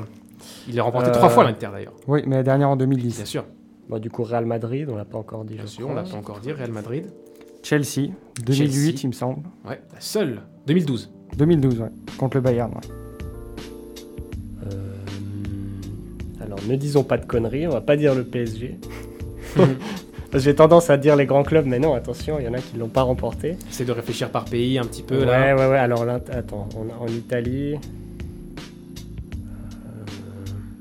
bah, l'AC Milan, Bien joué. L'AC Milan, qui est le deuxième club à l'avoir remporté club plus de fois. historique aussi. Avec 7 titres. Raphaël, Hum, L'Ajax Amsterdam.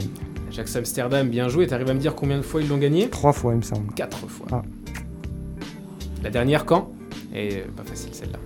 Oh là, je sais plus, je crois que c'est 1980, un truc dans le genre. 95. 1995. Moi, j'y étais pas du tout. Euh,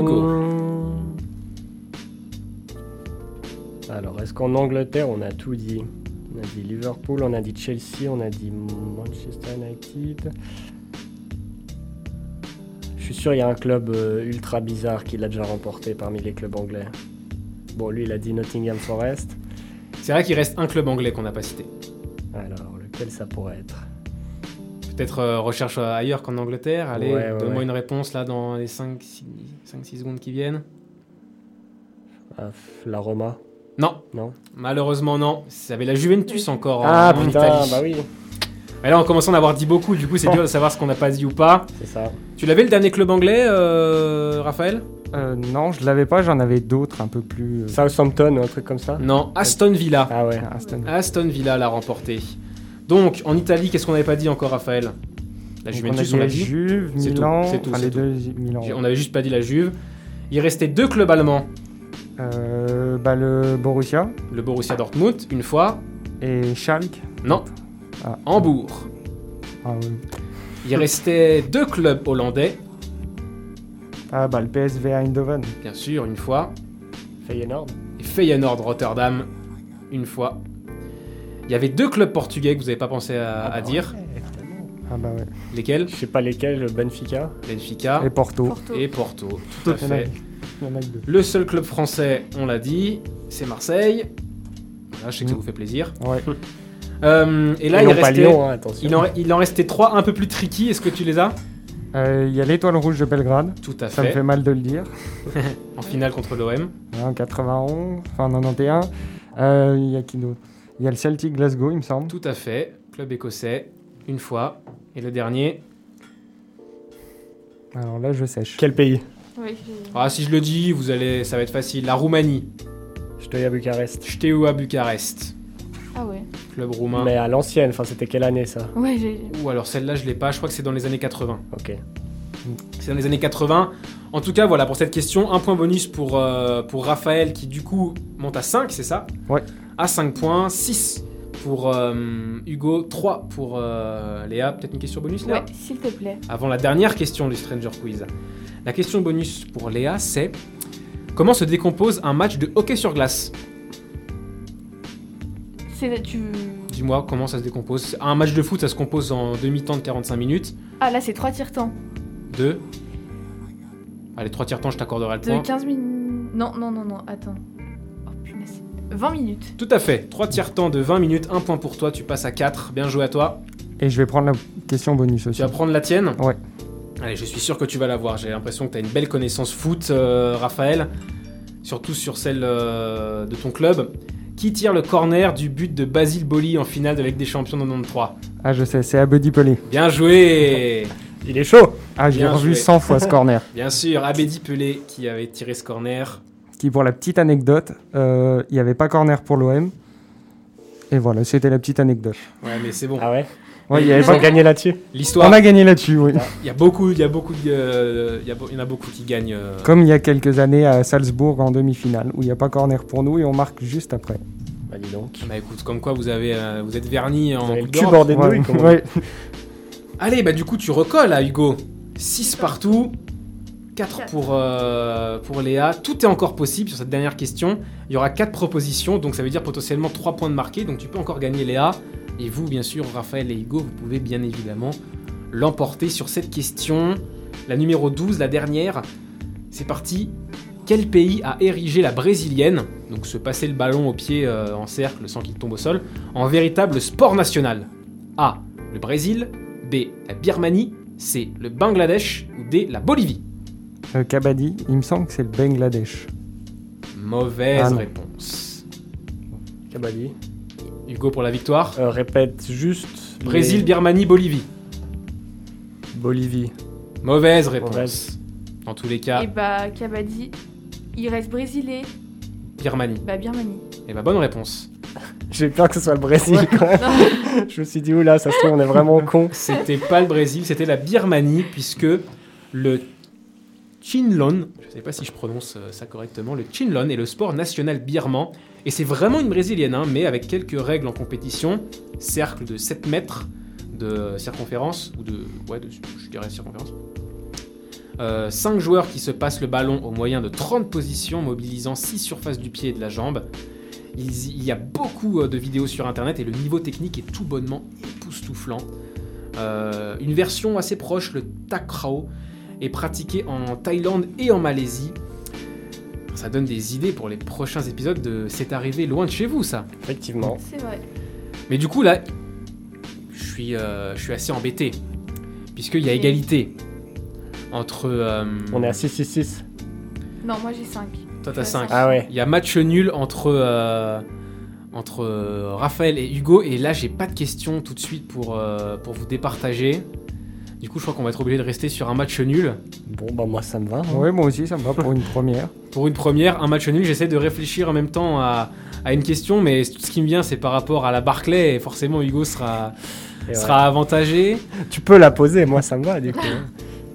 Euh, J'essaie de réfléchir euh, à une question, peut-être.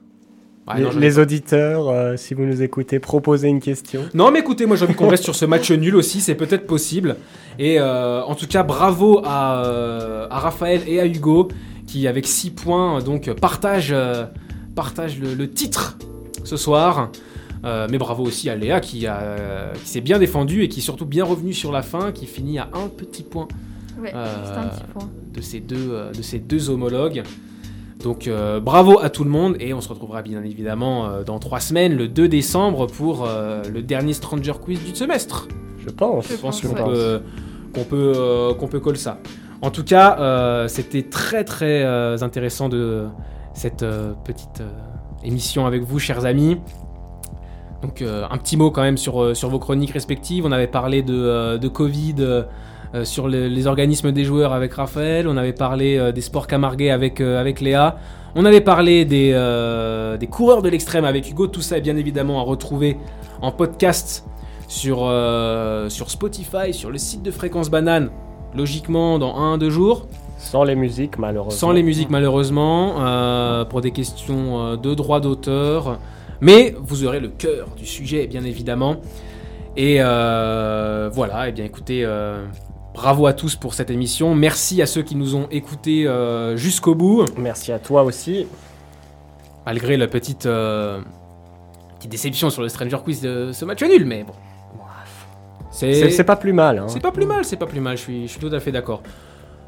En tout cas, euh, on se dit bien évidemment à la prochaine. On a dit c'est dans trois semaines. D'ici là, eh bien, restez curieux, apprenez-en plus sur les, les sports qui, qui vous entourent. Et on se dit à la prochaine, les amis. Za- Laz, je, je dis tous les mots qui me passent par la tête. Bouskashi. Bouskashi, allez, Dédicace à Cindy. allez, ciao les, les fans de À Stranger bientôt, Sports. ciao.